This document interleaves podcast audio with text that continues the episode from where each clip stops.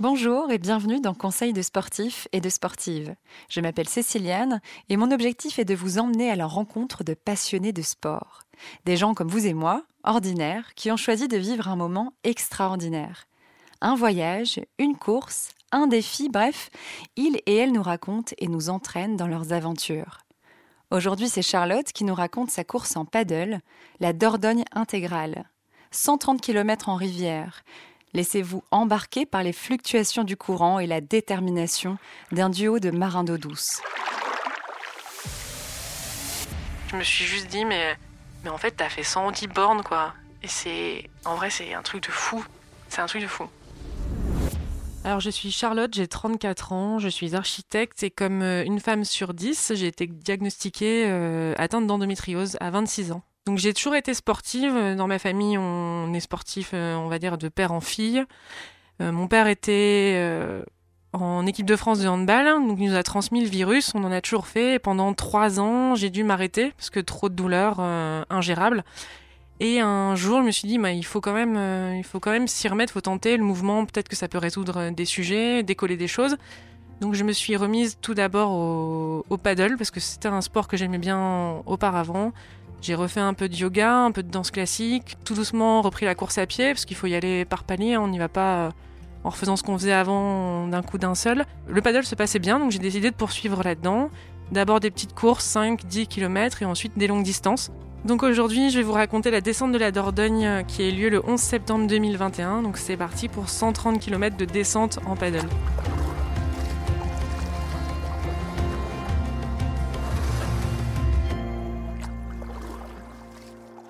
Donc je me suis lancé le défi de réaliser des longues distances parce que je souhaite porter un message. Tout d'abord, il y a euh, prôner la bienveillance, euh, l'optimisme. Quand on est atteint d'endométriose, vraiment, c'est montrer qu'on peut encore faire des, choses malgré cette maladie. Donc j'ai eu pour ambition de m'inscrire à cette course avec un de mes collègues du club, qu'on va appeler Manu pour euh, ce podcast. Avec Manu, on a une relation, euh, on va dire, de très grande bienveillance. On, se soutient, on se raconte euh, plein de choses et on a, on va dire qu'on a de l'attention l'un pour l'autre sans que ce soit bizarre ou quoi que ce soit, parce qu'on n'a pas du tout, on aurait plutôt une relation frère-sœur ou père-fille je connais sa femme, je connais ses enfants, on s'invite mutuellement euh, à dîner, enfin voilà, on a une relation qui est quand même euh, qui va au-delà du sport. On a, on se connaît depuis 7 ans, donc on, se suit depuis 7 ans on, et on s'apprécie beaucoup. Et euh, le 10, on est parti en voiture, donc c'est parti pour à peu près 10 heures de route pour arriver à Argenta à 16 heures, prendre le bus qui nous emmène au départ, là où on va camper. Donc y a le premier soir, il y a un dîner avec les concurrents. Donc cette course, c'est une course de rame, donc il y a du paddle, du kayak, de la pirogue. Donc euh, je ne sais plus, je pense qu'on devait être à peu près 300 à la faire, donc toutes disciplines confondues. Donc la veille de la course, c'est pas mal, c'est un espèce d'énorme dîner dans un gymnase, on, est là tous ensemble. Faut se dire quand même que la veille d'une course, on est, stressé, on sait qu'on va pas bien dormir, on, dort en tente, on dort avec euh, des collègues qui ronflent, donc euh, la préparation, le sommeil, c'est quand même important, donc c'est parfois compliqué. Et là, le matin de la course, on s'est réveillé et euh, catastrophe, pas prêt du tout. On n'avait pas géré le petit déjeuner. On s'est réveillé un peu tard, donc replier la tente, replier les matelas, le camion avec les sacs était parti, donc branle-bas de combat, trouver quelqu'un qui peut ramener nos affaires à l'arrivée, parce qu'on arrive quand même 130 km plus loin, donc c'est un peu d'organisation. Là, heureusement, il y a des personnes du club qui étaient là juste à côté, donc qui nous ont, qui avaient eux fait des cakes de sportifs, euh, tout ça, donc euh, ils nous ont nourris, on va dire. Et là, on est parti donc en courant avec euh, nos planches sous le bras, avec l'aileron à la main, pour se mettre à l'eau parce que tout le monde avait déserté, enfin tout le monde était parti prendre le départ. Et on est arrivé sur la ligne de départ au moment où le départ était lancé, donc pile poil à, à l'heure. Il faut savoir que c'est une course qui démarre au lever du soleil et qui se termine avec le coucher du soleil. Donc le départ des paddles a été donné à 6h30 cette année et l'arrivée était prévue pour maximum 21h30. Donc euh, on est parti, les kayaks s'élancent en premier, ce qui sont de base plus rapides que les paddles, donc ça évite après les embouteillages, tout ça sur la course. Mais donc on, est parti une quinzaine de minutes après eux.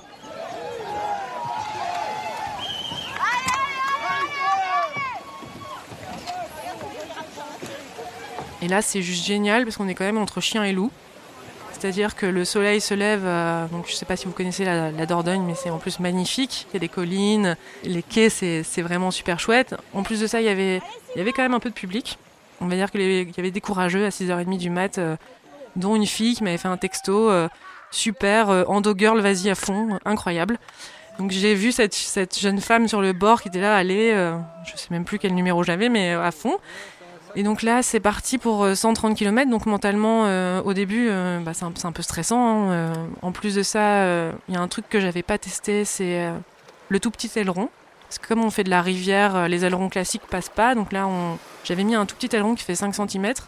Donc on va dire que les 5 premiers kilomètres, ils ont été très compliqués parce que ça rend la, la planche beaucoup moins stable. Donc les 5 premiers, je me suis dit, oh punaise, comment je vais faire pour en faire 130 et là, en fait, au cinquième kilomètre, il y a le premier rapide. Et là, c'est juste le bonheur, en fait. Ça glisse, c'est parti, on s'amuse, en fait. C'est pas comme, comme faire 5 km sur du plat où, on peut s'ennuyer un peu. Là, en plus, le paysage change. Tous les kilomètres, ça change. Il y a un rapide à peu près tous les 5 km au début. Donc on arrive, euh, franchement, que du bonheur. Puis il y a encore du monde à ce moment-là. Donc on est, on est encore, on croise encore des gens, on double des gens, on rigole. Il y a beaucoup de. Comme c'est une longue distance, on est quand même peu finalement par rapport aux, courtes distances et donc il y a quand même beaucoup d'entraide, beaucoup de conseils. notamment un des premiers rapides, il y a une fille qui m'a dit non, surtout prends-le par l'intérieur. Résultat, elle, elle s'est plantée, moi je suis passée. Il y a quand même des, il y a de la bienveillance sur ce genre de course parce qu'on est quand même là pour, euh, pour aller tous au bout. Parce que l'objectif, c'est pas de faire un podium, c'est clairement de faire les 130 bornes.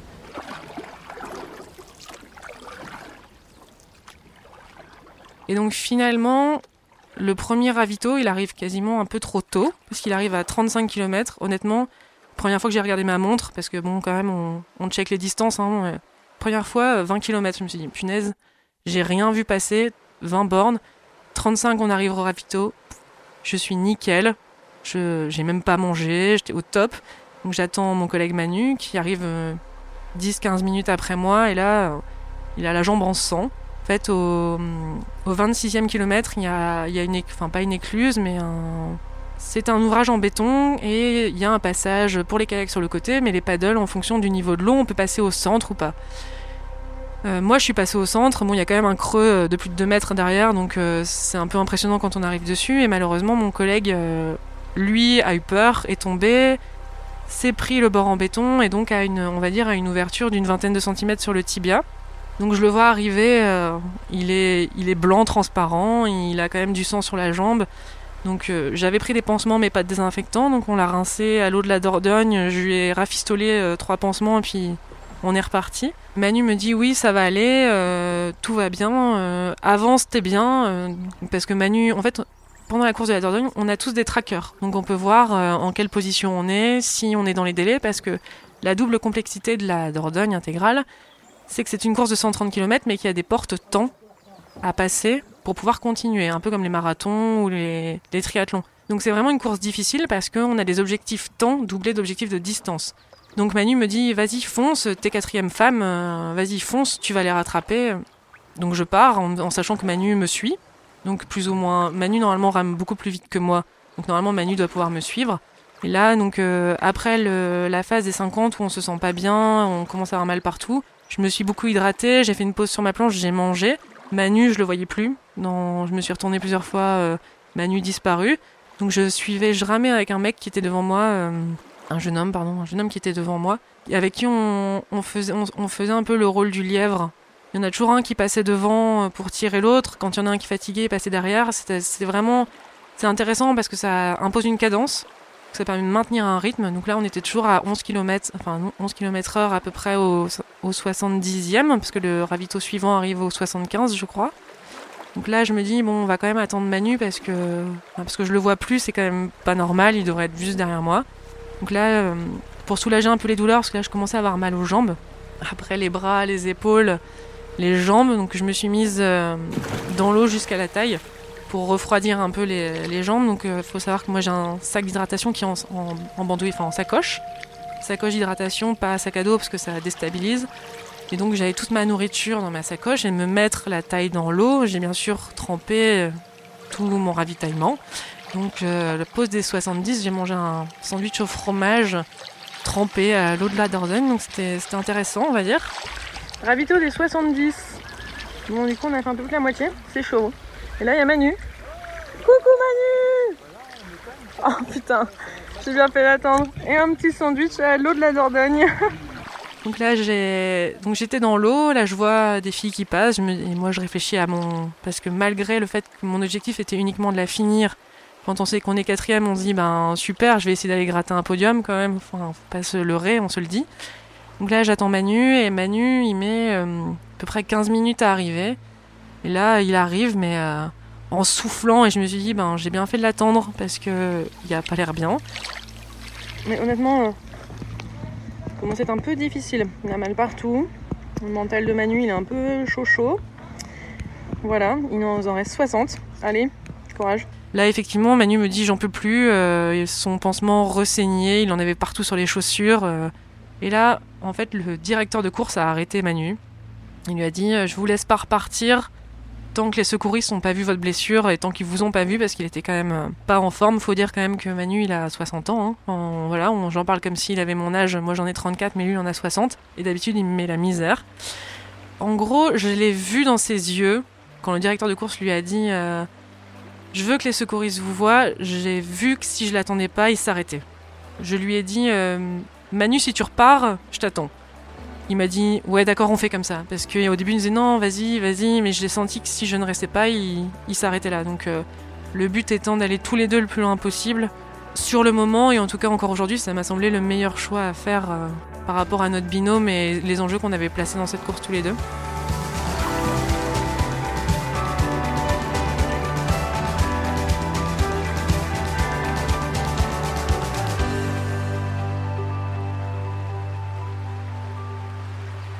Donc, euh, donc là, on, va en pause imposée, on va dire. Euh, les secours devaient arriver, euh, on va dire, dans les 20 minutes. Donc les secours ont mis finalement une heure et demie à arriver parce qu'ils se sont trompés d'endroit. Donc en même temps, pendant ce temps-là, on a fait une super pause. On a rigolé avec ceux qui étaient là, les organisateurs au top. Moi, je me suis rendu compte que toute ma famille me suivait sur un, dans le WhatsApp famille. Il y avait des commentaires. Ouais, elle tient son rythme. Emmanuel, est ouf. Enfin, c'était super drôle. J'en ai profité pour appeler mon conjoint qui a une petite fille et qui, disait Allez, Chacha, allez, Chacha, tu vas gagner. Enfin, c'était quand même. Euh, enfin, là, rien que d'en reparler, j'ai relais larmes aux yeux parce qu'elle m'a dit Allez, euh, va plus vite. Enfin, c'est quand, même, euh, quand même des super moments.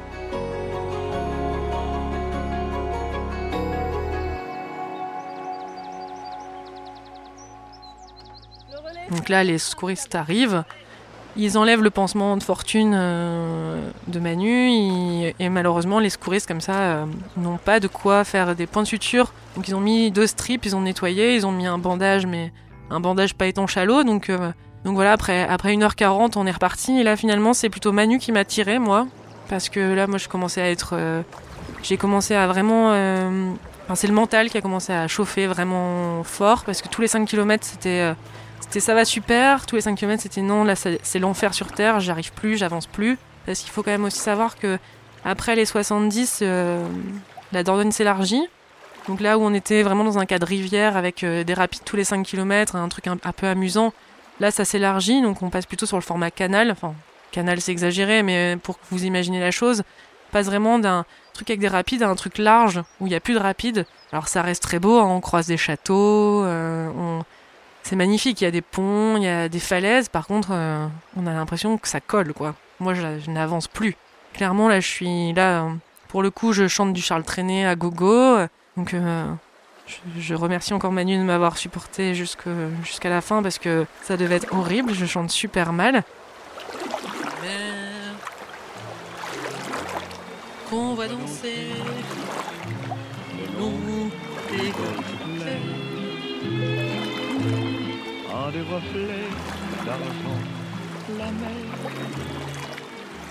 et donc là, on, avance encore, hein, parce que malgré ça, euh, notre montre nous dit qu'on doit être entre 10 euh, et 11 km/h, donc ça avance, mais clairement, euh, ça se voit plus en tout cas. Là où on pouvait avoir des projections en avant, parce que sur la Dordogne, on a fait des pointes à, 16 km/h dans les rapides. Là, vraiment, c'est ça colle quoi. là, vraiment une partie difficile. Puis on est, puis ça, c'est fatigant quoi. On en est peut-être à 8 heures de 8 heures de rame il, fait pas chaud, il fait pas froid. La température est parfaite, il n'y a pas trop de soleil, on supporte les manches longues. Enfin, c'est pour les conditions sont idéales, mais en même temps, c'est on s'est levé à 4h30 du mat, euh, on a ramé 8 heures, on est fatigué, on a et il reste il reste encore 60 km. Et donc là, on se, on se traîne, on va dire, jusque, enfin en tout cas pour ma part, je me traîne jusqu'au ravitaillement suivant qui est officiellement à 85 km. Sauf qu'à 85 km, que ma montre me dit qu'on est à 85, il n'y a pas de ravito. Donc euh, là, ça commence à être mentalement encore plus difficile parce qu'on le cherche. Moi, j'en peux plus, j'ai plus d'eau. Donc euh, vraiment là, on est dans une phase, moi je suis dans le dur complètement. Et là, donc le ravitaillement arrive enfin à finalement 88. Donc d'ailleurs, je me suis engueulée avec les organisateurs parce que le, kilométrage n'était pas bien donné. On m'a peut-être dit que j'avais lancé ma montre trop tôt, ce qui est possible aussi. Donc là, euh, on remplit, les, poches, on change d'aileron parce que comme ça s'élargit euh, vraiment le petit aileron, on n'avance pas droit hein, avec un petit aileron, on fait un peu du crabe. Donc on change d'aileron, les secours nous ont suivis, ils changent le pansement de Manu. Donc là, euh, on nous a laissé passer, on avait 10 minutes de retard sur le temps. Le directeur de course qui savait pourquoi on avait 10 minutes de retard parce qu'on s'est arrêté 1h40 avant, nous a laissé passer. Donc là, les, les 10 km, honnêtement, j'ai presque aucun souvenir. Enfin, les 20 km, j'ai quasiment aucun souvenir. Entre les 90 et les 110, à part que, euh, que Manu m'a beaucoup soutenu parce que, parce que là, c'est moi qui avais besoin d'aide. Parce que moi, mentalement, j'étais. Euh, c'était très dur. Euh, pourtant, euh, je mangeais, je, m'hydratais, j'ai quand même bu quasiment 6 litres d'eau sur la course, mais euh, c'est mentalement que moi j'ai eu des difficultés sur la fin, donc je pense aussi que c'est pour ça que c'était bien d'avoir attendu Manu, parce que ça permet une entraide mentale sur la fin de la course. Et donc là, on arrive au 110, et là, catastrophe, parce qu'au 110, on arrive avec ben, une vingtaine de minutes de retard sur le temps. En plus, on n'a plus d'eau, donc en plus, on est obligé de s'arrêter parce que on, a, on s'est regardé, euh, dit mais ils vont nous laisser passer. Euh. Et là, le, bah, l'organisateur, euh, il nous a dit non, non, c'est fini pour vous.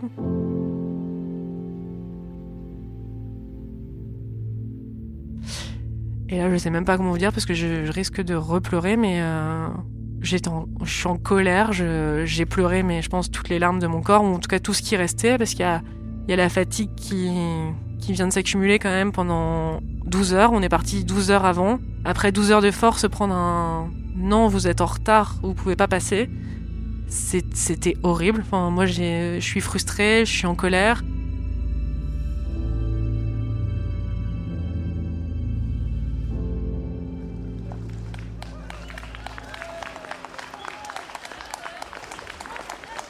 Et là, en fait, il y a il y a un peu tous les derniers, de, comme nous, hein, tous ceux par contre qui sont quand même passés aux 90 qui arrivent, et notamment euh, des gens qui sont hyper fiers d'être arrivés jusque-là. Donc en fait, on commence à discuter avec eux, et, là je me dis en fait, c'est vrai que il y a peut-être pas de quoi pleurer. En fait, on est quand même, en fait, c'est quand même déjà super bien d'en avoir fait 110, c'est la première.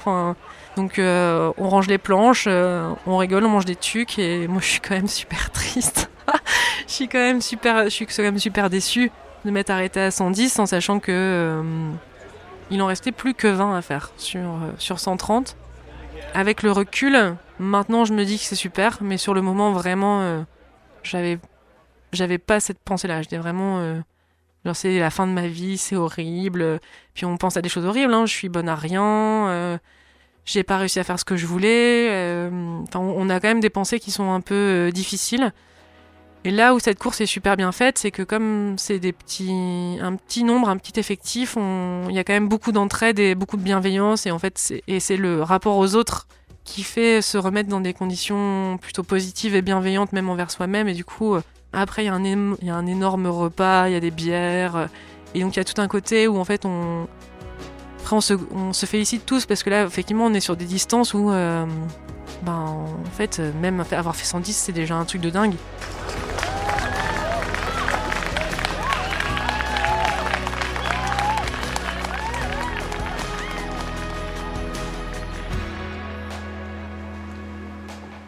Donc après, on reprend. Enfin, donc il y a, un peu la fête après Dordogne et, euh, le lendemain, euh, il faut se lever de son lit. Et là, c'est encore un autre sujet parce que là, on, on fond, on, fait qu'un avec le matelas, quoi, parce que tous nos muscles, ils ont tenu pendant pendant 12 heures. Et finalement, euh, Finalement, très peu, moi, de très peu de courbatures, euh, très peu de, on va dire, de douleurs physiques. Par contre, une fatigue extrême. euh, moi, j'ai été fatiguée euh, pendant trois semaines, vraiment, vraiment difficile. J'ai perdu 3 kilos sur la Dordogne. J'ai continué à perdre du poids après, donc c'est des choses qui sont à suivre parce que faire ces, ces temps-là de sport, c'est quand même, c'est quand même sacrément physiquement assez difficile. Et j'ai surtout fait une grosse crise, moi, d'endométriose euh, en pleine nuit, deux, trois jours après. Euh, vraiment à presque aller aux urgences tellement euh, la douleur était insoutenable. Et en fait, je me suis juste dit, mais, mais en fait, t'as fait 110 bornes, quoi. Et c'est. En vrai, c'est un truc de fou. C'est un truc de fou.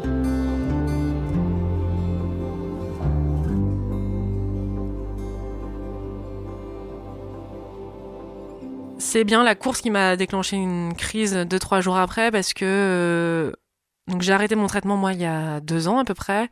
Et maintenant à chaque fois que je fais un effort sportif un peu un peu intense notamment là j'ai fait 14 km donc il y a 15 jours j'ai eu une crise euh, plus ou moins forte hein, le lendemain.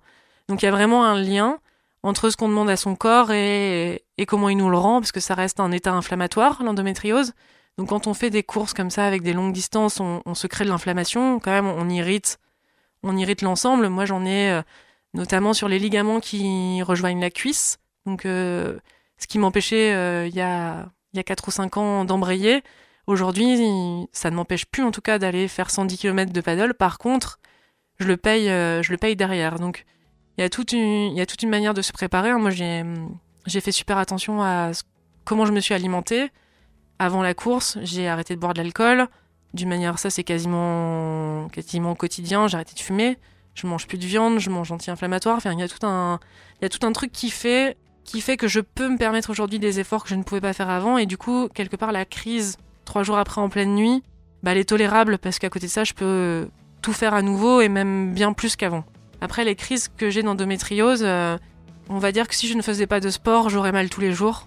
Et ça, j'en suis persuadée, même si euh, aujourd'hui, il n'y a pas nécessairement de- d'études sur le sujet. Je pense que le mouvement et le fait de faire du sport au quotidien m'aident à avoir moins mal. Donc les, les petites crises, enfin, en tout cas là pour le coup, c'en était une grosse, mais j'en avais pas eu depuis 4 ans. Donc euh, quelque part, euh, on, on peut tolérer aussi, euh, on va dire, des contreparties, parce qu'effectivement, il faut faire avec ce qu'on a. C'est ça, moi, c'est vraiment ce sur quoi je souhaite in- insister, parce que tout le monde n'est pas fait pour faire 130 km ou 110, hein, pour le coup. Mais il faut faire en fonction de ses capacités. Et, et moi, j'espère bien que là, en, en avril, je finirai les 130, quoi. Donc euh, oui, j'aurai une crise derrière, mais euh, en même temps, j'aurais fait les 130. L'endométriose, c'est... J'ai une crise, mais en même temps, je vais pas en mourir. C'est de la douleur, donc... euh, il faut faire aussi avec les limites de chacun. Moi, ma limite, elle est de pouvoir tolérer ça parce qu'à côté de ça, j'ai un, j'ai récupéré une bien meilleure vie.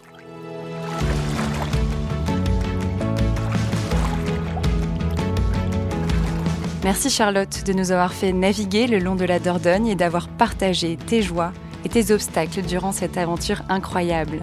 Merci à vous d'avoir suivi ce récit et si cet épisode vous a plu, n'hésitez pas à le partager et à mettre des étoiles sur Apple Podcasts. On se donne rendez-vous le mois prochain pour un nouveau récit de sport. En attendant, je vous laisse avec Sandrine pour d'autres conseils de sportifs. À bientôt!